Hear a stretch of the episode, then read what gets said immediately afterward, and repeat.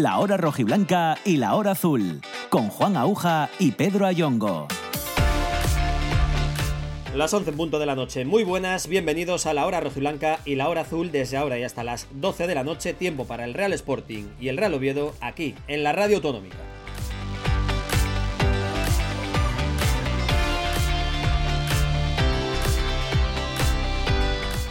Hasta las once y media de la noche empezamos con la hora roja y blanca. A esa hora llegará Pedro Ayongo con la hora azul. Pero de momento 30 minutos por delante para hablar en clave sportinguista y en clave también de derby para todo el mundo porque hoy ha dado a conocer el Sporting los precios para las entradas de ese Sporting Oviedo del próximo 10 de febrero. Los abonados del conjunto gijonés van a tener que pagar 20 euros. 20 euros eh, día de ayuda al club que van a tener que cotizar los eh, más de 20.000 abonados que ya tiene el conjunto sportinguista. Además, jubilados, diversidad funcional y sub-26 tendrán el precio de 10 euros adicionales al, al abono.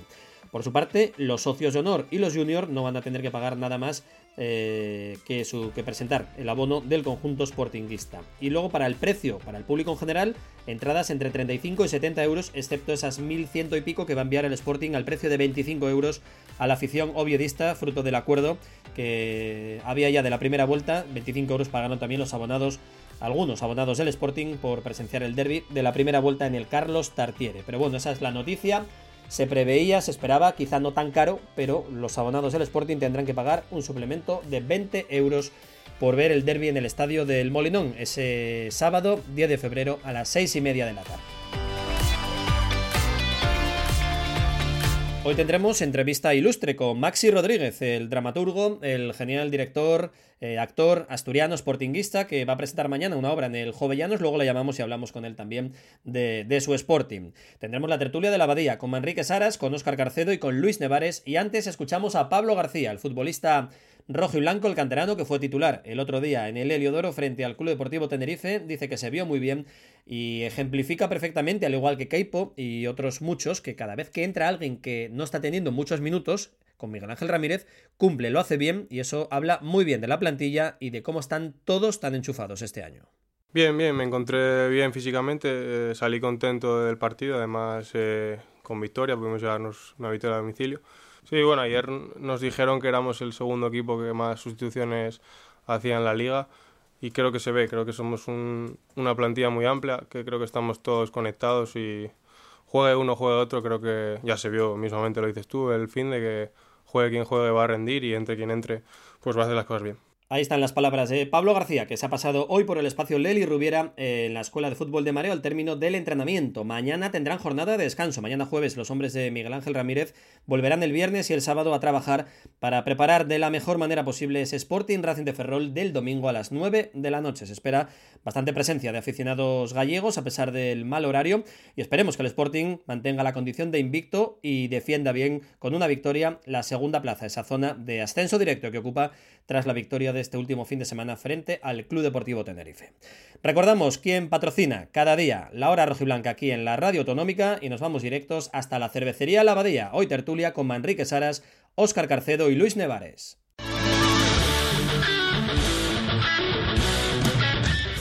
Restaurante Merendero El Cruce. Cocina tradicional y tapas variadas. En Cabueñes, Gijón. Mueblería Colchonería Remis. Tu descanso, nuestra razón de ser. Avenida Schultz 65.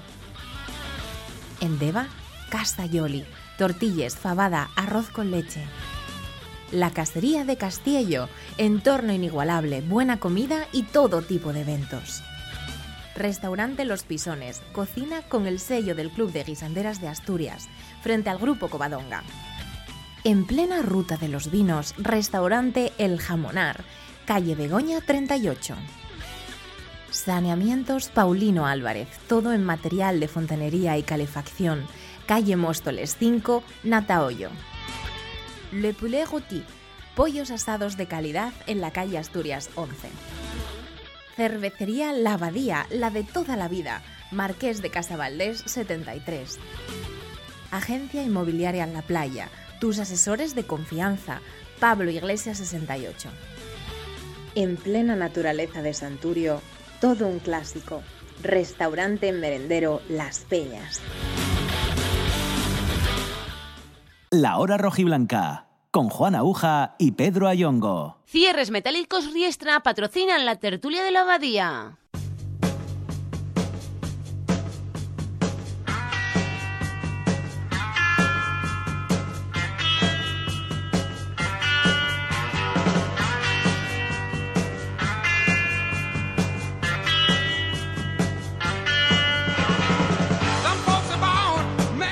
Hoy estamos en la cervecería La Abadía, Marqués de Casabaldés número 73, para la tertulia de cada miércoles con grandes analistas y grandes sportinguistas, como Manrique Saras. ¿Qué tal, Manrique? Muy buenas. Muy buenas noches. Óscar Carcedo. Hola, Óscar, ¿qué tal? ¿Cómo estás? Hola, ¿qué tal? Buenas noches. Y también hoy debuta con nosotros aquí en la radio autonómica, aunque no en la hora rojiblanca, buen amigo de siempre de esta casa y de, y de la abadía, el otrora presidente del Racing de la Guía, Luis Nevares. Hola, Luis, muy buenas. Buenas noches. ¿Qué tal? ¿Cómo estás? Bienvenido. Bien, bien, estamos eh, pues sin ninguna novedad, como de costumbre. bueno, no news, good news, dice el refrán, ¿no? Efectiva- Anglosajón. Efectivamente, déjame como estoy, sí. Oye, antes de nada, Racing de la Guía eh, se fusionó con el Sporting, bueno, fue absorbido por el Sporting. A día de hoy, ¿cómo, cómo está esa situación? ¿O en qué, en qué quedó la cosa para vosotros? A día de hoy el equipo pertenece totalmente al Sporting. El Racing de la Guía eh, s- no, no existe ya. Se firmó un, un- un tratado donde el Sporting de Gijón absorbería el club, llevarían ellos todos los temas legales y nos dejarían a un margen y nosotros, bueno, daríamos de baja el, el club, que es una asociación, no es un club, en la Consejería en- del Principado de Asturias. Muy bien, por cierto, al Molinón, hoy la noticia que comentábamos antes, Manrique, eh, 20 euritos hay que pagar al, al Sporting para ver el partido frente al Derby, los abonados.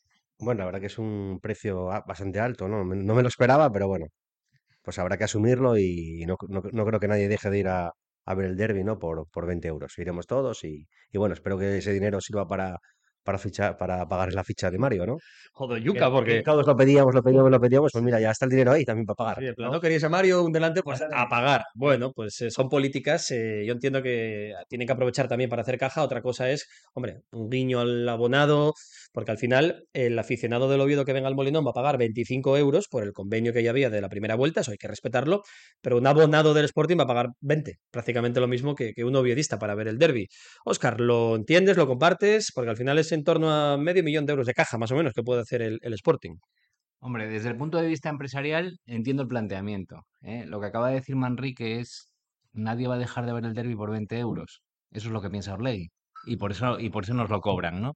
Eh, el, el tema es que mm, sí es verdad que la subida es eh, considerable con respecto a los precios que estábamos acostumbrados a pagar antes de que Orlegui llegara al club. Y, claro que lo notamos. Antes lo habitual era pues pagar 10, 10 euros y las categorías, pues yo qué sé, pues infantil y, y discapacidad, pues de la mitad, 5, y ahora pasamos a, a 20 y 10, ¿no? Eh, a mí los precios, desde que llegó Orlegui, me parecen excesivos. Eh, si luego el club como este año, el equipo como este año nos hace disfrutar, parece que se nos olvida, ¿no? Pero si vamos a evaluar el precio por lo que se nos ofrece, y, y yo lo comentaba con unos aficionados del Real Madrid que habían venido el primer partido de liga aquí a, a Gijón, y cuando les dijimos lo que pagábamos eh, de abono en, en la tribunona, que el adulto en muchos eh, sitios de la tribunona son 500 euros, eh, bueno, pues en el Real Madrid están pagando 700 por Champions incluida y es el Real Madrid. Entonces mm, se asustaron pensando que en segunda división son 500 euros el abono. Eh, en cuanto a los precios, Orlegui está muy subido a la parra. Eh, esperemos que el club eh, y que el equipo siga respondiendo eh, a nivel deportivo para, para que por lo menos nos compense esa parte, ¿no? También es verdad que si no lo cobran ahora, ¿cuánto lo van a cobrar? Ahora sí están ofreciéndonos al menos un buen espectáculo. En el campo estamos disfrutando con el Sporting, el equipo invicto del Molinón. Pero bueno, 20 euros creo que es lo que se pagaba por el día de club en primera, contra el Madrid, contra el Barça. Es verdad que el Oviedo es muy especial, por lo que todos sabemos. Pero bueno, no sé, Luis, si, si a ti te parece correcto eh, este, este precio, este pequeño rejonazo al, abonado, además. A ver, eh, yo creo que están aprovechando la ola. Evidentemente, mm, de esa ola nadie quiere bajar, ni tampoco el aficionado. Entonces, resumiendo un poco, técnicamente lo que comentaba Óscar, eh, mientras ganemos, la gente lo va a pagar y no va a haber problema. Puede haber un, comentario, a lo mejor tomando algo antes de entrar, oye, joder, 20 euros, bueno, anda, que vamos bien. ¿Eh?". Lo más, cuando se vaya mal, 20 euros la gente no los va a pagar, porque aquí en Gijón encima somos muy pasionales. Vemos, vemos, vemos todo blanco-negro, no, no lo vemos gris. eh, son temas más empresariales de cuadrar eh, números e incluso poder dar beneficios que, que ir a fastidiar al socio o, o, o tener otro, otro, otro punto de, de valoración a esos 20 euros. Yo creo que ellos eh, aprovechan, como dije antes, el momento y, el aficionado, como, como está también en esa ola, pues apoya y paga los 20 euros, ve el partido. Los precios, eh, vosotros igual tenéis mejor me- memoria que yo, pero el año pasado ya tenemos pagado esto en los días de club. No es cuestión de que este año vamos bien y por eso nos meten los 20 euros, sino que yo creo que es eh, tarifa estándar Orlegui, son 20 euros por adulto, ayuda al club. Entonces, es algo que nos tenemos que acostumbrar y yo estoy, estoy acordándome, eh, Juan, de una conversación que tuvimos el año pasado en la hora rojiblanca con, con Eddie Rodríguez, el, el periodista mexicano con el que contactaste, que es, eh, bueno, actualmente, o sea, o que cubre normalmente, diariamente, la, la- la- el día a día de, de Atlas y que nos, nos puso en antecedentes. Es decir, desde la llegada de Orlegui a Atlas, todo había subido, el precio de los abonos y dijo, y el precio también de todo lo que consumes en los bares del estadio y tal. Es decir, Orlegui es negocio puro y duro y te lo va a cobrar. ¿Qué pasa? Que los de Atlas, como hizo al equipo bicampeón, pues al final eh, a la gente se le olvidó esa parte, mientras que el equipo vaya bien. Y aquí es lo que estamos haciendo. Seguimos apoyando al club, seguimos pagando y seguimos ilusionados con que la cosa vaya bien. Eh, los precios ya son excesivos para segunda. No me quiero ni imaginar si todo va bien como todos queremos y subimos a primera. O sea, tengo miedo que el Molinón sea el, el- el campo más caro de España, eh, incluso por encima o al nivel de los dos grandes de este país, ¿no? Entonces es algo que mm, Orlegui yo creo que ahí no está midiendo, pero bueno, pues como somos como somos y como tenemos ese dicho de será por perres, mientras que el equipo lo, lo dé, pues no nos quejaremos. Y el día que no, pues decidiremos una familia de cuatro miembros que por el día del club te cobran 20 euros a cada uno, con esos 80 euros, irnos a cenar por ahí. Y no vamos al estadio, ¿no? Y a lo mejor vamos todo el año y no vamos el día del, del, del, del club por, por, por no soltar esa talegada. Esto es oferta y demanda, evidentemente. mm, Ellos ponen un precio arriesgándose a perder algún, algún cliente para, para ese día y en, en la libertad de cada uno está pagar, no pagar, valorar si, si vale 80 euros ir una familia dos horas a ver un espectáculo, aunque sea un Sporting Oviedo, el Molinón, o, o en este caso no. Al final, bueno, 20 euros, todo relativo, Manrique, son cinco pintas en la Sí, varilla. son cinco pintas, pero yo creo que la gente valora lo que es eh, lo que ofrece el equipo, ¿no? Porque el año pasado, cuando llegaron el grupo Orlega de Gijón, también los, los, los abonos subieron muchísimo. Y hicieron récord de socios prácticamente. Porque la gente se ilusionó con el proyecto Orlega. Entonces la gente pagó. Este año per- perdimos algún socio porque, bueno, el proyecto no fue lo que esperábamos en, en inicio, ¿no? Pero yo creo que ahora han reconducido la situación y yo creo que la, que la afición va a pagar. Va a pagar los 20 euros mayoritariamente. Y lo que comenta Oscar, y si subiésemos a primera y, y ponen el abono a 700 euros, somos 20.000 los que los pagamos. Eso, eso lo saben, sí, tienen, saben que psicológicamente es, es- somos un club que es muy, como dice, como dice Luis, muy, muy pasional y lo saben y la afición va a responder mientras que el equipo vaya, vaya hacia adelante, ¿no? Hombre, yo creo que uno de los grandes atractivos para el inversor que llegó, para el Grupo Orlegui aquí al Sporting, es precisamente la afición y saber que nos ofrecían carne de perro y pagábamos un dineral por carne de perro. Entonces, el día que se haga bien, imagínate lo que le podremos sacar a esta gente, habrán pensado. Con lo cual, la reflexión es, Fernández no vendió al Sporting. Hemos hecho millonario a Fernández eh, los sportinguistas, los abonados, porque somos el principal patrimonio que ha vendido eh, por su sección, porque el Molinón no es el club, Mareo no es el club, el equipo estaba en bancarrota en segunda. ¿Qué vendió? Pues todo esto, que te pone 20 euros por un partido y vamos 20.000 y pagamos. Que te pide 500 euros por un abono en segunda viniendo de ser decimoséptimo y vamos y pagamos 500 euros por el abono. Que vamos a cualquier lugar de España y gastamos un dineral. Que, que decir, yo creo que somos el gran patrimonio, los, los abonados del Sporting y aficionados, ¿eh? que también se gastan su dinero en la tienda, en la camiseta, en, en un montón de cosas de, de merchandising. Con lo cual somos, de- deberíamos de pedirle a través de Unipes y Federación de Peñas a Fernández una parte de lo que cobró por, por la venta del El Sporting. Sporting mueve y cuando, cuando estábamos en primera por el pay-per-view era de entre los 7 8 clubes que más mm, partidos se compraban. Entonces lo saben, esas cosas se saben y, y saben que el negocio está ahí. Bueno, son empresarios y también quizá el proceso a llegar a ser un equipo grande pasa por ahí, por elevar precios, maximizar ingresos de todo tipo y si el abonado tienes un cliente tan fiel que te compra lo que cualquier cosa que le ofrezcas, pues, pues seguirán haciendo Tú, Manrique, si subes las pintas en vez de a 4 a 9 y la gente los paga, pues tú encantado y seguirás subiendo hasta que haya gente que diga, oye, ya valió. Pues vamos a valorarlo también, ¿no? Vaya, Sí. Igual un comunicado esta tarde. ¿Para qué daría yo ideas? Vaya, por Dios. Bueno, venimos de ganar en Tenerife, Luis. Encima todo esto se, se ve mejor, claro, desde la victoria, desde el segundo puesto. Eh, no nos lo creeríamos nadie, ¿eh? En agosto estar como estamos ahora mismo. No, la verdad que no, que, que además por historia, por historia desde que estamos en segunda, ¿quién, quién hubiese apostado a estar segundos en casi en febrero?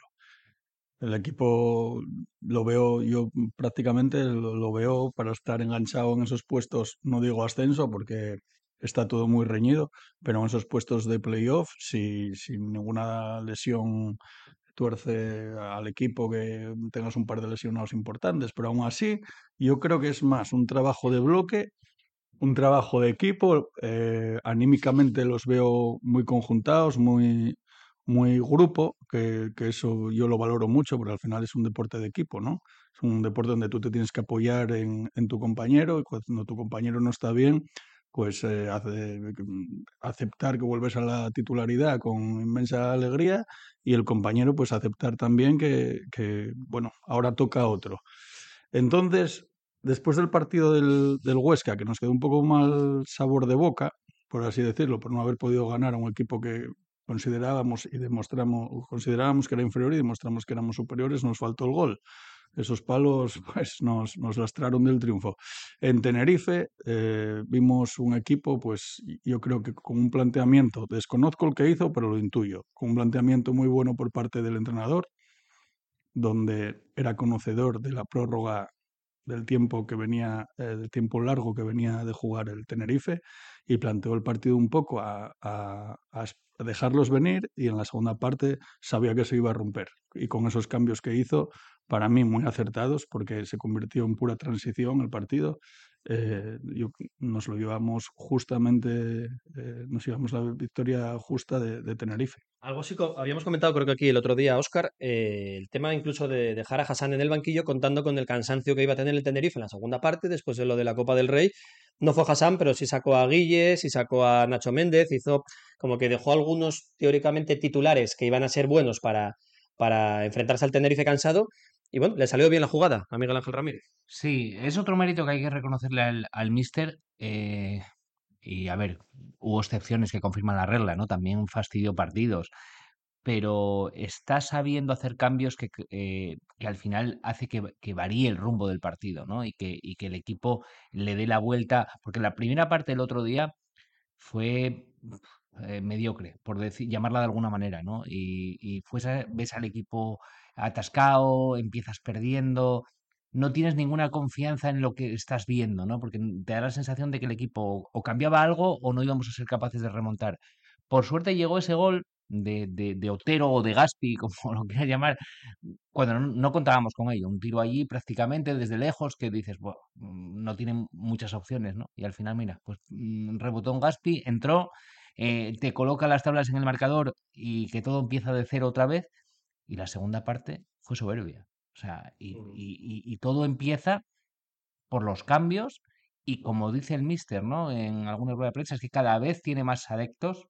Eh, Uno de ellos es Manri y todos nosotros le metimos caña el año pasado. Pero ahora dice cosas en las ruedas de prensa, igual que el año pasado nos dolía muchas cosas y no entendíamos cosas que decía.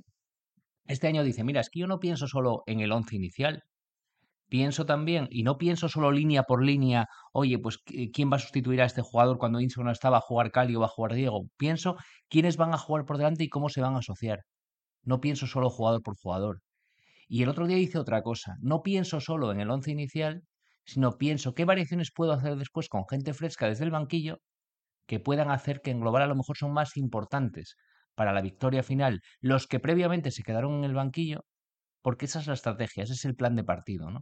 Y eso la verdad es que eh, Ramírez lo está manejando a la perfección, igual que está manejando a la perfección códigos de vestuario como para bueno, mantener a la gente eh, conectada, ¿no? Sí, lo que hablábamos ayer de, de Yuka con Josh Uribe, que él dice que entiende, que aunque cree que es mejor jugador Mario, que ya estaba para jugar 15 minutos, pero que entiende que ese código de vestuario, Claro. si dejas a Yuka sin ser titular y encima sin salir, para que salga un chico que acaba de llegar hace dos entrenamientos, pues igual tienes un problema mayor que, prefirió evitar. Sí, es relegar a Yuka, eh, bueno, pues a un puesto más atrás cuando todavía no toca, ¿no? Eh, ya llegará, Ya llegará. Y él mismo, y él mismo ahora se autodescartó, porque claro, con la quinta, que ahora es baja por tarjetas, pues ya, ya la disculpa para poner al nuevo ya la tienes, ¿no? Y a partir de ahí todo dependerá del rendimiento. Si Mario reacciona y rinde bien, pues, pues continuará. Efectivamente, es un punto muy a favor de este entrenador que sabe dónde está. Cuida mucho la relación del vestuario, cuida mucho eh, a la persona eh, y, al, y al conjunto. Esto en un Real Madrid o un Barcelona nunca sucedería. Fichan a uno y aquí somos clubes donde, donde tenemos que dar títulos. Económicamente hay una inversión muy grande. mm, ahí no se mira tanto la persona, ahí se mira el resultado. O sea, un jugador del Madrid llega y demuestra y si no va al banquillo como si tiene que ir 20 partidos. Este entrenador es consciente de que somos un club humilde y tiene que sacarle el máximo rendimiento. ¿Cómo le sacas el máximo rendimiento a un club de, de este tipo? Pues mimando a la gente y, y- con esos códigos que, que hacen que se sientan respetados, valorados y que cuando tengan que salir a, a dar un rendimiento plus, fijo que lo dan. Y teniendo esa psicología, de hecho que estén tantos jugadores tan enganchados, eh, que aunque no estén jugando habitualmente el día que salen, como Diego Sánchez o como Keipo, como cualquiera que no esté jugando y sale, mm, ves que está metido en la dinámica, es uno más, se siente partícipe de lo bien que va el equipo y lo tiene a su servicio y eso también dice mucho de- del entrenador. Nos quedamos sin tiempo, que tenemos que llamar a, a un ilustre sportinguista como es Maxi Rodríguez, que mañana estrena obra en el Teatro Jovellanos. Manrique Saras, Cervecería La Abadía, un placer como siempre, gracias. Muchas gracias a vosotros. Óscar Carcedo, muchas gracias a ti también. Un saludo, Juan, muchas gracias. Y Luis Nevares, eh, bienvenido eh, otra vez aquí a la hora rojiblanca, la radio autonómica, y cuando quieras. Gracias. Gracias a vosotros, un placer. Y también gracias a los amigos de Capacitaria, Centro Especial de Empleo, Servicios de Outsourcing, por la colaboración con esta tertulia de la Abadía que patrocina Cierres Metálicos Riestra. Seguimos. En Marqués de Casa Valdés, todo un clásico de Gijón. Cervecería La Abadía, la de toda la vida. Gran ambiente sportinguista con las mejores cervezas de importación y asturianas. Cervecería La Abadía, Marqués de Casa Valdés 73, Gijón. Cierres metálicos Riestra. Expertos en cierres de fincas en primeras y segundas calidades. Perfiles, postes, cubiertas, paneles de fachadas. Amplia gama de cierres metálicos adaptados a profesionales y particulares. Financiación en seis meses sin intereses. Cierres metálicos Riestra. Carretera de Serín junto a la Zalia. 985 30 85 70 o gruporiestra.es. La hora rojiblanca, con Juan Aguja y Pedro Ayongo.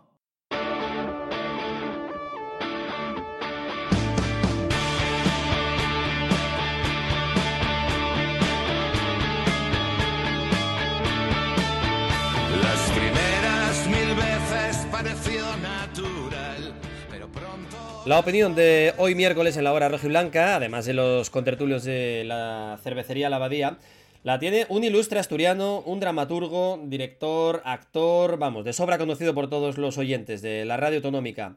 Maxi Rodríguez, ¿qué tal? Buenas noches. Buenas noches, Juan, ¿cómo estáis? Muy bien, ¿tú qué tal? Encantado de saludarte, ¿eh? Eh, igualmente, igualmente.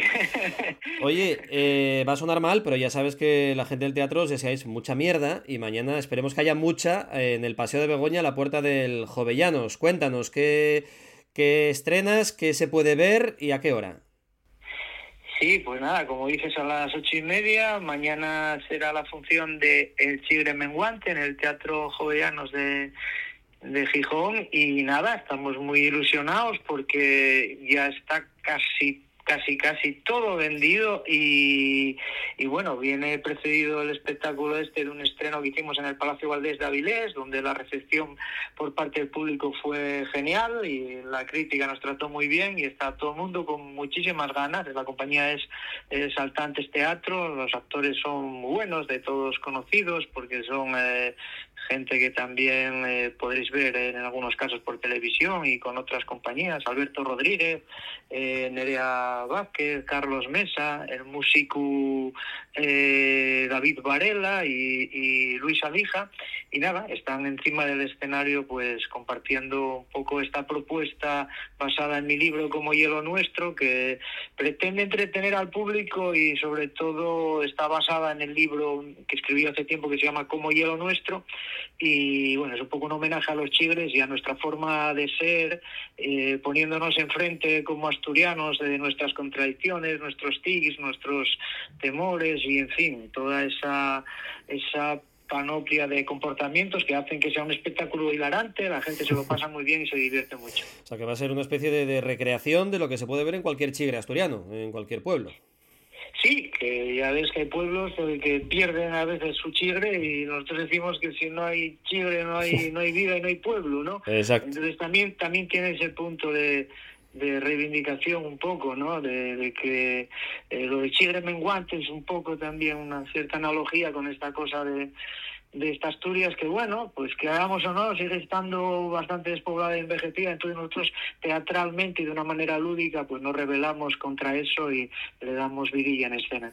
Muy bien, qué bueno. Dices que hay pocas entradas, qué pena. Eh, ocho y media de la tarde, mañana jueves, en el Jovellanos, el Chigre Menguante, de Maxi bueno, también, Rodríguez. Ya por acabar la cuña Sí. publicitaria, es un poco inicio de giro, de gira, luego se van a, a Ponferrada y sí que se podrá ver eh, a lo largo de toda Asturias. Yo creo que en mayo está Oviedo y, y luego tienen... Bueno, no, no sé muy bien porque soy muy caótico para las fechas, pero vamos, que va que va a rular y esperemos que, que no solo por Asturias, sino por el resto del mundo. Perfecto, va a haber más, más opciones de poder ver el Chigre Menguante en directo en el, en el teatro. Oye, Maxi, ya que te llamamos para hablar de, de teatro, obviamente te tengo que preguntar por nuestro Sporting. Sé que vas al Molinón cada, cada fin de semana que, que- que estás por aquí. Oye, no contábamos con estar también a estas alturas, ¿eh? Pues no, hay que ser sinceros y yo no daba un duro. Y de hecho, para renovar me lo pensé mucho. No porque, vamos, siempre acabas yendo. Es decir, siempre acabas yendo, porque tenemos esta militancia sportingista ya desde Guaje y tal. Pero me cago en la mar, se me hacía muy cuesta arriba. Además estaba yo un poco o, mucho escéptico con, con este entrenador, aquellos ruedas de prensa que daba y aquellas cosas que decía y tal. Y yo creo que ahora mismo, bueno, estamos divirtiéndonos en el, eh, iba a decir en el Jovellano, joder, divirtiéndonos en el Molinón, en el Molinón y realmente, bueno, pues con, un punto de, de ambición. A ver si va a ser este el año, chaval, a ver si, ¿eh? Sí, es que siem- siempre pasa más y cuando menos contamos con ello, el año de los guajes sin poder fichar, sin nada, el año depreciado que casi veníamos de bajar, al final es cuando nos dan las alegrías. Sí, sí, sí. Bueno, eso y es lo, lo guapo de, de esto, ¿no? Que siempre tienes esa incertidumbre y... Pero lo importante es que desde la grada se recupere un poco la conexión con el con el con, con, con lo que pasa en el césped, ¿no? Que, que ya te digo, últimamente, no, la temporada pasada fue olvidar y estábamos muy descreídos y ahora de pronto vuelvo otra vez a detectar esa conexión con la gente, la gente se lo pasa bien y los futbolistas la verdad es que eh, están eh, bueno pues pues con joder siempre muy motivados eso que dicen ellos y yo es que lo suscribo ¿eh? no creo que haya sido casi ningún equipo que pasó por el Molinón bueno la prueba es que no lo perdimos hasta ahora pero yo no vi tampoco a nadie muy superior o sea que son eh, compiten cada partido y, y, y eso la gente lo nota y estamos todos ahí pues bueno enchufadísimos Y ahora encima con delantero nuevo, ¿eh? que no contábamos tampoco con ello. Sí, además, yo creo que está bien que no haya debutado todavía, ¿no? Porque el tío está metido en la dinámica y a, a ver si ya ahora este, este domingo contra, contra el Ferrol. Pero, pero bueno, sí, sí, no. Era evidente que necesitábamos ahí adelante un artillero, un poco que, que también yo creo que luego pues eh, igual va a contribuir a que también los otros eh, Campo, Yuca, tal, bueno, igual que porque a Yuca no, la, la suerte esta no durará siempre, hombre, dimos un meter goles y no va a estar con este comportamiento tan aciago, sabemos que que, que bueno, que tiene sus limitaciones, pero esperemos que el Mario este tire, tire de estos y tal. Ya sabíamos que lo de lo de Pera, lo de Geraldino era un poco inexplicable, era un poco una broma, una cosa que nos sorprendió a todos. Y ahora, bueno, yo creo que estamos con, con ilusión renovada, a ver si este chaval debuta con buen pie. A ver, ojalá, ojalá, seguramente tendrá minutos frente al Racing de Ferrol, además con Yuca sancionado, pues mira, el momento idóneo para que al menos tenga participación en la segunda parte. Oye, Maxi, por último, eh, tema que está en la calle, que está en los bares, en los chigres, eh, lo del Mundial, el Molinón, ¿tú cómo lo ves? ¿Crees que nos van a dar el Mundial? ¿Crees que se va a poder pagar? O como dicen en Oviedo, que van a acabar pagándolo ellos con, a través del Principado, el campo del Sporting. Madre, mira, fíjate, de eso hablamos en el espectáculo, ¿no? De esta cosa de Ah. esta asturianía que tiene un... Yo soy de los de los asturiotipos que representamos, el que representa un poco ese punto escéptico y, y tal, ¿no? A mí hay que tirar de mí, yo hay que demostrar, yo, yo soy del natural bastante bastante descreído, entonces no sé, eh, pero lo importante desde luego, oye, que cuadren les cuentes, que nadie tenga que, que, decir, que no sea un, que no sean cantos de sirena para luego vender un, un humo que haya que que, que sí, que suponga un sacrificio. Yo creo que a priori todo lo que se presenta tiene buenas perspectivas en cuanto a, a la proyección que daría para toda la, para toda la región y tal, pero bueno, hay que ver la letra pequeña y hay que, hay que confiar que no sea un pufo para todos, veremos a ver. Yo es que claro, en este ámbito del fútbol ya sabes cómo ir, ¿no? Siempre hay, eh, pues, eh, no sé, como, como mucha duda de, de, de- de lo que dicen que, que ye y de lo que luego ye en realidad, ¿no? Sí, a ver en qué queda todo. Iban a hacer un campo nuevo, ahora ya les dijeron que no, que hay que reformar el actual. Ya no son 300 millones, parece que son 150. Pero bueno, hay que ir dando pasos y, seguir en la rueda, a ver si la Federación Española tiene a bien que, Gijón y por tanto Asturias siga siendo candidato a, a albergar el, el Mundial del 2030. Maxi Rodríguez, eh, un lujo hablar siempre contigo, un placer, me encanta saber de ti, saber que sigues haciendo un montón de cosas. Recordamos, mañana en el Jovellanos, el Chigre Menguante, dirigido por Maxi Rodríguez a partir de las ocho y media de la tarde. Maxi, muchísimas gracias, un placer. Un placer y gracias a ti, Juan, y un saludo a todos los oyentes. campo de batalla, en el lecho o amando. Terminamos la primera parte de la noche futbolera de RPA con la hora roja y blanca. En un momento llega Pedro Ayongo con la hora azul. Hasta luego. La Hora Azul, con Juan Aguja y Pedro Ayongo. Son las once y media de la noche y es tiempo de Real Oviedo. 30 minutos de actualidad azul. Contigo en RPA, Pedro Ayongo.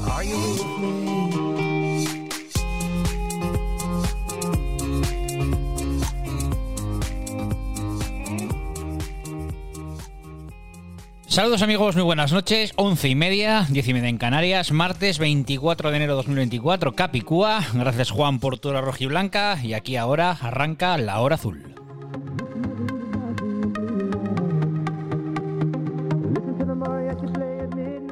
Como siempre, en tu sintonía en RPA, 30 minutos de radio destinados íntegramente a la actualidad azul, 30 minutos de radio destinados íntegramente al Real Oviedo. Consejos y empezamos. La Hora Azul y la Hora Roja y Blanca, con Juan Aguja y Pedro Ayongo. Armicor estamos especializados en reformas dentro de tu hogar o negocio. Si quieres darle un toque diferente a tu cocina, tu cuarto de baño, tu sala de juntas o simplemente cambiar las puertas de tu casa o los armarios, somos su empresa. Contacta con nosotros en armicor.armicor.es o visita nuestra web www.armicor.es y deja que diseñemos y ejecutemos la reforma que siempre soñaste.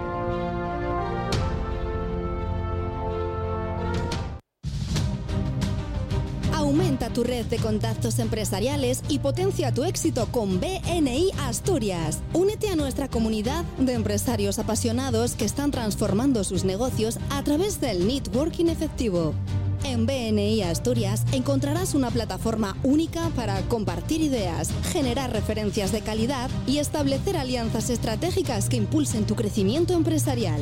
BNI Asturias te ofrece todo esto y más. No pierdas la oportunidad de formar parte de nuestra comunidad de empresarios comprometidos. Únete a BNI Asturias y descubre cómo juntos podemos alcanzar el éxito empresarial que tanto deseas. Visita nuestra web www.bniasturias.com y descubre una forma diferente de hacer crecer tu negocio.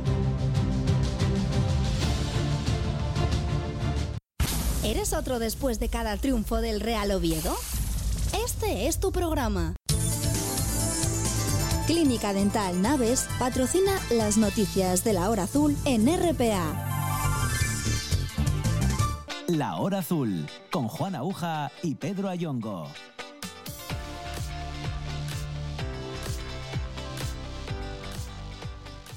Pues continúa el equipo preparando el choque del sábado frente al Leganés. Os recuerdo, seis y media de la tarde en el Carlos Tartiere. Novedad, la vuelta de Lucas a dinámica de grupo y salvo contratiempo de última hora, que tal como va el año no descarto nada, estará disponible para el sábado.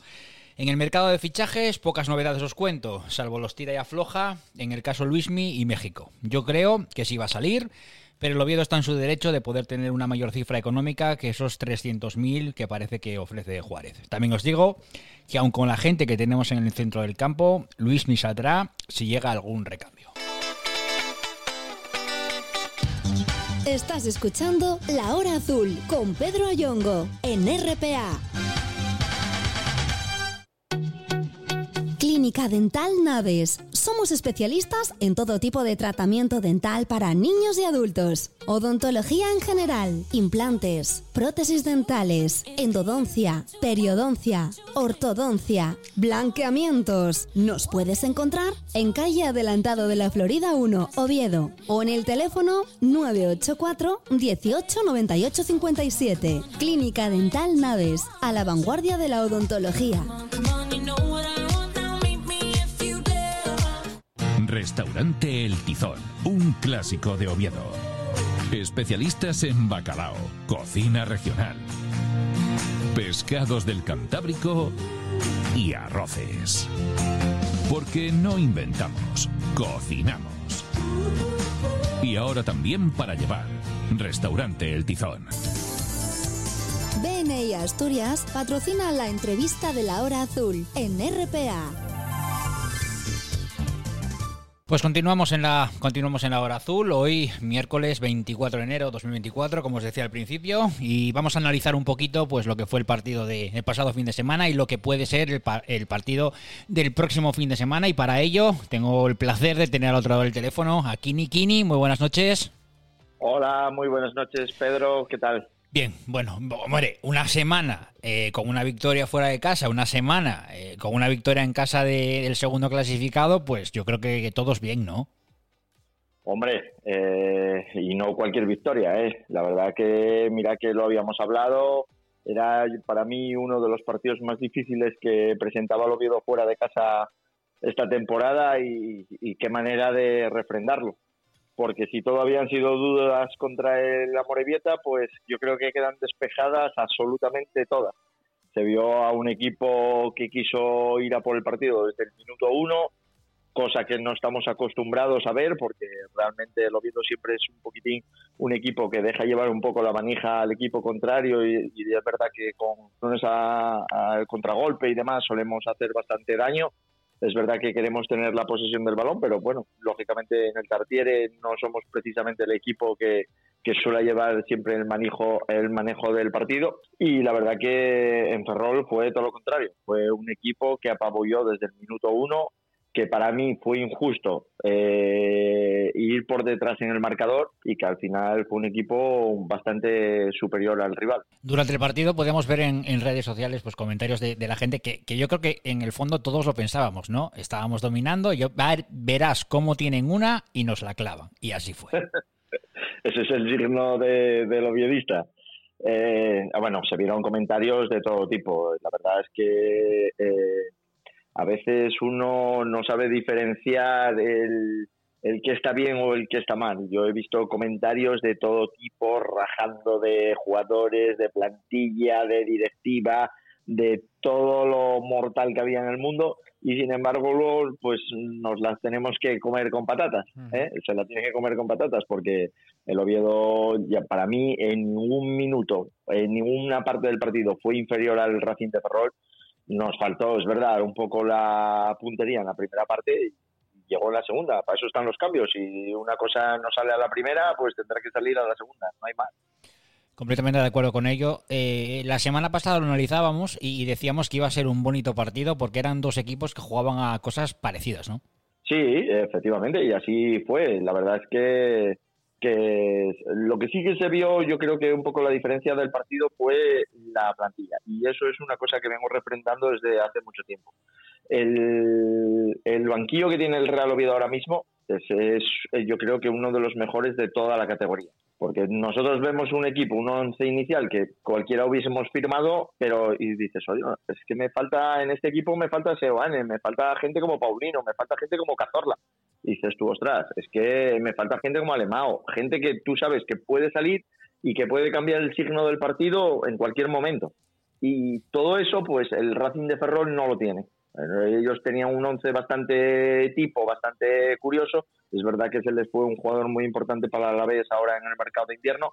Y es verdad que todos los equipos parece que le están picando a él en la puerta para intentar pescar en el Racing de Ferrol, claro. La temporada no pasa inadvertida. Evidentemente, eh, eh, vas a pescar pues en, en, el río que sabes que te va a dar trucha buena, ¿no? Hombre, efectivamente, yo creo que, que, que ahí está el key de la cuestión y al final, pues mira, todo eso que tenemos en el Oviedo, más las bajas que teníamos, que mm, lógicamente cuando recuperen serán a sumar, pues eh, lógicamente el equipo eh, da un salto de calidad enorme y mantiene la intensidad del partido eh, los 90 minutos y tiene a toda la gente enchufada y Seoane que fue titular hasta ahora eh, vio el banquillo por primera vez y salió y se le vio con ganas, lo mismo que le pasa a Lemao entonces, bueno, al final el equipo eso lo, lo agradece, porque la competencia sana y dura y sabe que el que se duerma como dice mi padre, salmón que se duerme se lo lleva a la corriente. Estamos, estamos con muchos y miles de ríos hoy. Oye, eh, me hablas del banquillo, estoy de acuerdo contigo. Mm, yo creo que es el año que más fondo de armario, entiendas en la expresión, tenemos, ¿no? más fondo de armario yo creo que con más calidad, porque ya no es solo tener el fondo de armario, tú puedes tener un fondo de armario y decir, bueno, la verdad que otros años quitábamos jugadores en el mercado de invierno y a lo mejor, bueno, quitando el año de que estuvimos más fastidiados, que vinieron Luni y Luismi y dieron ese salto de calidad, el resto de los mercados de invierno ni, ni para arriba ni para abajo, no tampoco nos aportó gran cosa, pero este año eh, ya vemos que Dubasín desde el primer día ya integrado y metido en el equipo titular, un jugador que encima estaba pegándose media segunda división por él. Luego, pues el resto de, incorporaciones, estamos a esperar a ver a Omechenko a ver cuándo llegue, pero ya se intuye que puede ser Luismi la persona que vaya a salir del equipo. Y es que al nivel ahora mismo que está Jimmy, eh, vamos, es que cuesta muchísimo, muchísimo entrar en ese equipo. Te iba a preguntar precisamente eh, por el último que me acabas de nombrar. Luego hablamos un poquito más de Luismi, pero, pero yo creo que es merecedor Jimmy de dedicarle, dedicarle minutos porque partidazos que se está marcando, ¿no? Pues sí, mira, ahí es precisamente lo que venimos eh, hablando eh, días atrás. Es un jugador de la cantera, un jugador que como es de la cantera es menos valorado que el que pueda venir de fuera y es un jugador que está rayando ahora mismo a un nivel altísimo, pero tanto que yo creo que ahora mismo, si Omechenko llegase mañana mismo a, a la disciplina del club, mm, yo creo que tendría que luchar mucho para poder entrar en ese once inicial. Y Luis Carrión es una persona que normalmente cuando las cosas funcionan las toca más bien poco y yo creo que ahora mismo Jimmy está siendo imprescindible en estos tres, cuatro últimos partidos y la verdad que yo no le veo ahora mismo que haya una persona que lo pueda desbancar ahora mismo de, su puesto. ¿Y, cuánto importante es, es un jugador como Jimmy, ¿no? un medio centro defensivo? Mucha gente dice que juega para atrás. Hombre, a lo mejor es lo que tiene que hacer, ¿no? Porque es lo que tiene, es, es, es, su misión, eh, mirar para adelante. Pues eh, es un jugador que no solamente juega para atrás, es un jugador que yo lo valoro como, como podría valorar a Busquets en el Fútbol Club Barcelona en su época buena. No, no por la calidad de, del pase corto que pueda tener Jimmy, que pueda tener Busquets, que eso vamos, eh, está en años luz, pero, pero sí que Jimmy es esa persona, ese stopper, esa persona que parece que no está en el partido, pero llega a la ayuda defensiva, eh, a la hora de presionar eh, la salida de balón del equipo contrario, arrastra al equipo un poquitín más adelante a un bloque medio. Es un jugador que, que, yo creo que da muchísimas cosas. Y mira que precisamente no es que sea santo de mi devoción, porque no es un jugador que sea que vaya bien de cabeza, un jugador que vaya bien al choque, pero sin embargo es un jugador que con sus eh, virtudes y sus defectos se desenvuelve perfectamente para lo que quiere el Oviedo y al final no deja de ser jugador del Real Oviedo y vamos, eh, hay que apoyarlo con todo. ¿Sabes lo que destaco yo de, de, de, de Jimmy? que aun siendo titular, aun entrando desde el banquillo, aun siendo X partidos mmm, no protagonista, da igual, para él da igual, tiene una cabeza lo suficientemente amueblada para saber lo que quiere, para demostrar que es obviedista y para enfundarse la, la, camiseta y salir exactamente igual en unas condiciones que en otras. Encima es un jugador que eh, hay que valorar una cosa, con la de palos que le han caído, con la de leña que le ha caído, y nunca lo has oído decir una mala palabra hacia nadie, ni hacia el club, ni hacia los aficionados, ni saltar, que vamos, en el terreno de juego, que mira que yo lo he visto que le han dicho de todo, y lo ves que vamos, que es igual que el primer día que llegó a, a la disciplina del Oviedo. Y eso hay que valorarlo. Sí, hay que valorarlo y la gente no lo tiene en cuenta, que es un jugador de la cantera, que a los jugadores de la cantera se les exige el doble o el triple que de los que se les exige a la gente de fuera y que al final no deja de ser un jugador del Real Oviedo y, un jugador que esté mal en el Real Oviedo eh, significa que va a estar desmotivado, que no va a estar en condiciones de jugar y mmm, al final que lo va a pagar va a ser el equipo. Sí, y piedras contra nuestro tejado. Y son esos futbolistas, pues eso, oviedistas, que lo mamaron desde, de, desde pequeños, como cualquiera de nosotros, ¿no? Y inculcan esa, esa filosofía de oviedismo a, a los jugadores que, que, vienen de fuera y los van empapando poco a poco. Y encima es un jugador querido en la plantilla. Se, se han visto los gestos de cariño que le dedicó Colombato, por ejemplo, al final del partido del otro día en Ferrol. Eh, uno de los primeros jugadores que va a abrazar de, de la plantilla es a Jimmy. Entonces, con eso queda dicho. Claro, el trabajo de Jimmy es un trabajo oscuro que no se ve, que parece que no brilla, pero claro, tú ves el de Colombato y dices, ostras, vaya partidazo que se mangó Colombato en Ferrol, vaya tal, eh, juega adelantado, llega a portería, tiene disparo, tal. Claro, normal, pero para que Colombato pueda hacer eso, tiene que haber una persona por detrás, un guardaespaldas, que sea el que diga, oye, vale, tú puedes avanzar, yo te cubro esta parte del terreno y tú, oye, pues sacas tus virtudes, tus defectos y a funcionar. Es que yo recuerdo eh, la primera rueda de prensa en la que Carrión habla de Jimmy. Eh, yo creo que la primera frase que, que, que dice del de bueno de Jimmy es que, es que Jimmy es muy bueno, lo pongas donde lo pongas y le pidas lo que le pidas. Claro, es efectivamente eso. Justamente, pues es, es, que es el tipo jugador que yo siempre quería tener en la plantilla y ya te digo, repito, no es tanto de mi devoción, pero es un jugador que al, al nivel que está ahora mismo eh, es eh, indiscutible en este club. Ese, dices tú, si voy a jugar con dos medios centros, si voy a jugar con un medio centro y dos medias puntas, si voy a jugar con un delantero media punta, es que Jimmy en ese, esa labor por delante de la defensa, ahora mismo yo, vamos, no, no tengo ninguna discusión que es imprescindible. Igual que era imprescindible el bueno de Luismi, que, que para mí yo siempre lo defendía a capa y espada, era un jugador que a mí me encantaba tiene otras virtudes que no son las de Jimmy, pero que, que, que hacía que el Oviedo, eh, donde tiene que brillar es el medio del campo para, para adelante y ahí es donde lo, lo, están consiguiendo. Para eso tenemos los artistas que tenemos ahí en, la plantilla. Mira, hablando contigo ahora mismo, eh, dijiste antes que la temporada que ella hacía para, para el oviedismo, que bueno, finalmente la, la pudimos salvar, la temporada que la temporada la temporada de la pandemia, ¿no? Vamos a definirla así, que fue también un poco de, de pandemia para, para, el propio para el propio equipo. Eh, llega Luismi en el mercado de, invierno, llega Lunin y Luismi venía a subir, eh, a dar un salto de calidad al equipo, ¿no? Y ahora puede que salga Luismi. Eh, si de aquella Luismi nos daba un salto de calidad y ahora nos desprendemos de él, quizás es porque lo que tenemos como mínimo igual a Luismi, ¿no? Iguala o ha evolucionado. Eh, a ver, entiendo que la plantilla, claro, no es comparable una plantilla con otra ni la misma situación, pero es verdad que esta plantilla actual del Real Oviedo es de muchos quilates, es de muchos quilates. Si ya quisieran muchos equipos de segunda división tener la plantilla que tiene este año el Real Oviedo, y yo creo que es la mejor plantilla, mira lo que te digo, eh, que son palabras mayores, desde el ascenso de Cádiz yo creo que es la mejor plantilla que ha tenido el Oviedo en segunda división en muchísimo tiempo, tanto por jugadores, por calidad, por fondo de armario, por muchísimas cosas. Y es que en todos los puestos hay competencia y la competencia al final lo que hace es mejorar a tu compañero y que el equipo rinda eh, el 100%.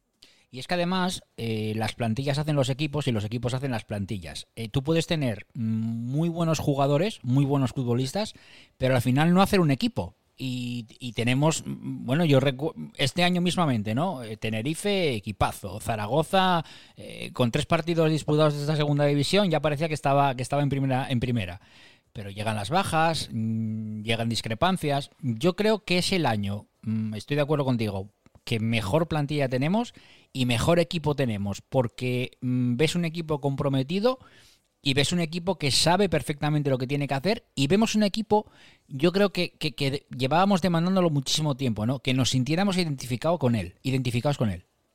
Yo creo que también parte de la culpa de todo esto la tiene Carrión, ¿eh? Yo creo que teníamos esta, prácticamente esta misma plantilla la teníamos con el anterior entrenador y la verdad que no, no, acababa de funcionar por el estilo de juego, por el estilo de persona que tenía, que, que era eh, eh, el entrenador, eh, Cervera, y entonces, pues bueno, eh, a los jugadores pues no les entró, como digo yo, por el ojo.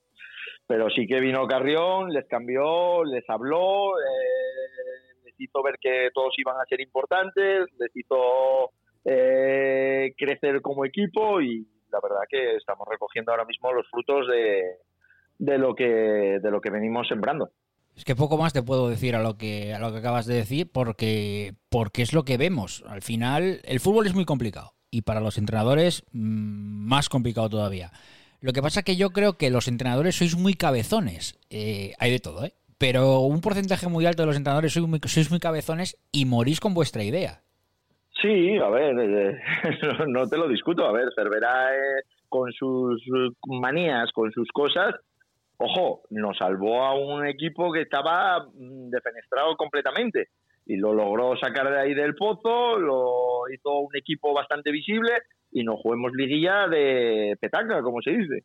Eh, es verdad que luego al año siguiente, pues bueno, el equipo no comulgó mucho con su idea. Eh, yo creo que a lo mejor fue un poco más eh, tema de plantilla y lo que lo que tú venías diciendo hace tiempo. A lo mejor pedías una mesa y te trajeron un sofá.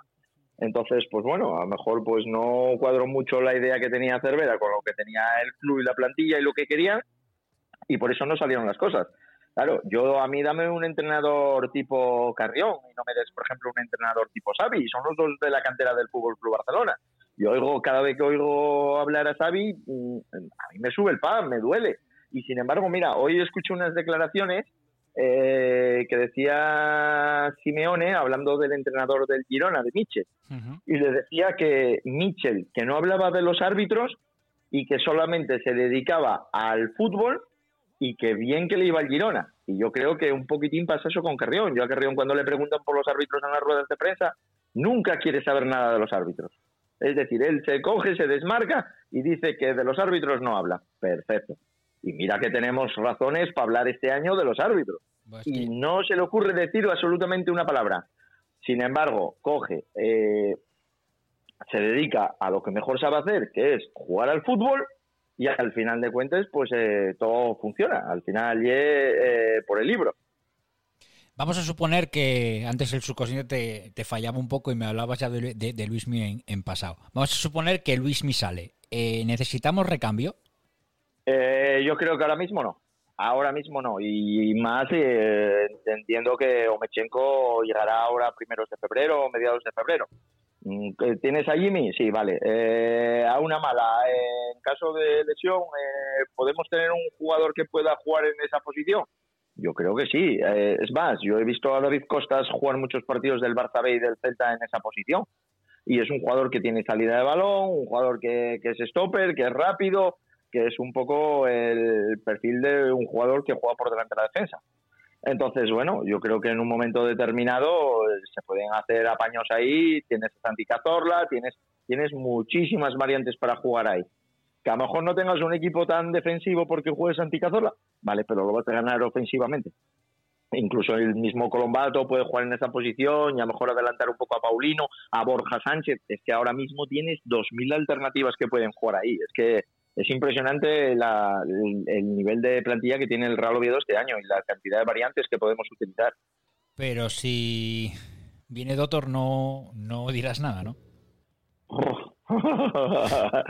Eh, palabras mayores, ¿eh? Es que palabras mayores. Lleva- y- llevamos diciendo la frase de palabras mayores, yo creo que desde, desde que desde que empezaron a llegar, o desde que llegó Colom... Bueno, no, llegó Sant... Bueno, no, es que yo, yo creo que llevamos diciendo palabras mayores desde que empezó el mercado de verano. Y encima nos estamos adelantando a muchas a muchos equipos. ¿eh? Ojo, ojo, esa te la cojo. que- Escucha, es que antes no nos pasaba nunca. Antes nos pasaba No, lo contrario. tarde. Sonaba un nombre para el Oviedo y llegaba un Zaragoza, llegaba un Tenerife, llegaba quien fuera y tracatrá. Efectivamente. Y ahora, tú mira que, por ejemplo, Dubasín era un jugador que estaba en las quinielas de todos los equipos. Pero antes de que se abriese el mercado de invierno, el Oviedo ya estaba negociando con el Basilea la incorporación de este jugador. Entonces, eso significa que nos estamos moviendo rápido y bien. Y aparte, eh, cuando la gente ya sale el nombre a la palestra y ya los equipos quieren preguntar por él, ese jugador ya está cerrado. Entonces, al final, ahí es donde se maneja todo, todo eh, el cotarro, como digo yo. Y al final los equipos, pues eh, unos llegan primero, otros más tarde, unos van picando en cada puerta a ver cómo suena y cuando quieres picar a lo mejor a la puerta B, ya la A ya te la cepillaron y la B también. Entonces ahí también hay que dar un, un punto a su favor a, al grupo Pachuca por, por la dirección deportiva, porque ahora mismo sí que estamos en, en ventaja sobre muchísimos equipos y eso es, como dices tú, era una cosa que antes sí que no pasaba. No, no, no pasaba lo que te digo. eh, se nos quedaba todos cara de tontos porque cualquiera que sonaba parecía que parecía que nos lo tenían que, que- que cepillar. Otra cosa, eh, estamos a 24 de enero y, y faltaría una incorporación y según te escucho, no prioritaria a no ser que mejore muy, muy mucho lo que hay. Y siempre que Luis Mi salga, claro. Hombre, pues eh, la verdad es que, eh, mira, el- eh, tú oyes ahora montones de jugadores sonar para montones de clubes, pero pues, no sé si, si todos los clubes no tienen el poder adquisitivo que pueda tener el Real Oviedo, que tú, por ejemplo, fichas para el Real Sporting a un tal Mario, que no, no lo conoce ni en casa, mm, por decirte algo, y que todo el mundo presume la gente como si fuese un jugador de, de la hostia. Dices tú, me cago en Dios, que fichó el Real Sporting. Y sin embargo es un jugador pues que, que- era suplente en el Tenerife, no jugaba, no, no tenía minutos. Bueno, a ver, vamos a ver cómo les cómo surge, si es el jugador ese que deseaban, si es el sustituto de Yuca, a ver qué, qué- qué jugador puede aportar, pero es que los jugadores que está fichando realmente el Real Oviedo ahora mismo y que suenan para, para el club eh, son jugadores de élite, jugadores que, que, ahora mismo pues eh, sonaba que sí en Fulu, que sí jugador de Las Palmas en primera división, eh, tiene minutos en Copa, es un jugador potente, versátil, físicamente fuerte. Dices tú, ostras, que estamos hablando de jugadores que, que dan ese salto de calidad a la plantilla. Yo no quiero jugadores para que vengan a sumar y que digas, oye, tengo tres medios centros y me traen otro más, cuatro de las mismas características y, me van a aportar lo mismo que los otros tres, porque realmente no me vale para nada. Pero si yo tengo un delantero de 8 goles y me va a venir un delantero de 12 goles, pues dices, ostras, pues y de características distintas a las que puedas tener Borja Bastón, que sea más físicamente, que pueda ir al espacio, que dices ostras, eh, tráelo, tráelo, claro que sí que lo puedo traer. Tengo que tener lo que tú dices, varias alternativas. ¿Me falta un medio centro? Pues igual tengo que incorporar a, eh, a un medio centro ofensivo, a un medio centro defensivo y poner otros dos medias puntas. Es que al final tú ahí tienes eh, margen y, y fondo de armario de sobra para hacer lo que, lo que, lo que te pida el partido. No, y además los futbolistas, eh, viendo cómo está el club, viendo cómo está el equipo y viendo ah, con quién vas a venir a jugar, pues es más, es más preferible que, que opten por el Oviedo que por otro equipo. ¿eh? Claro, si encima estás jugando por lo que te estás jugando. De... Luego también eh, los jugadores eh, hablan entre ellos, eh, se conocen prácticamente todos. Oye, pues mira, eh, aquí cobrar, cobras el día uno, te aseguran, por ejemplo, el grupo Pachuca, claro, tiene un margen muy grande para poder trabajar. oye, pues mira, te hago un contrato por tres años y te pago lo que te podría pagar un club en, en uno. Pero claro, te pagan uno y nosotros pues en tres años pues te largamos que a lo mejor puedes ir hasta México y allí te hago otro contrato. Al final es que tienes un margen de maniobra enorme.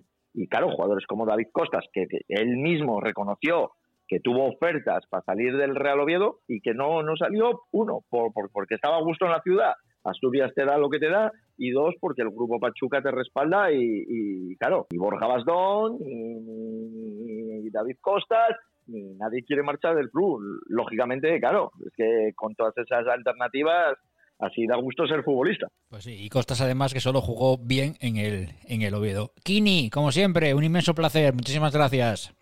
A ti, Pedro, un saludo. Eh, hasta aquí el programa de hoy, que me quedo casi sin tiempo. Volveremos mañana, como siempre, en RTPA, la hora azul, después de la hora rojiblanca.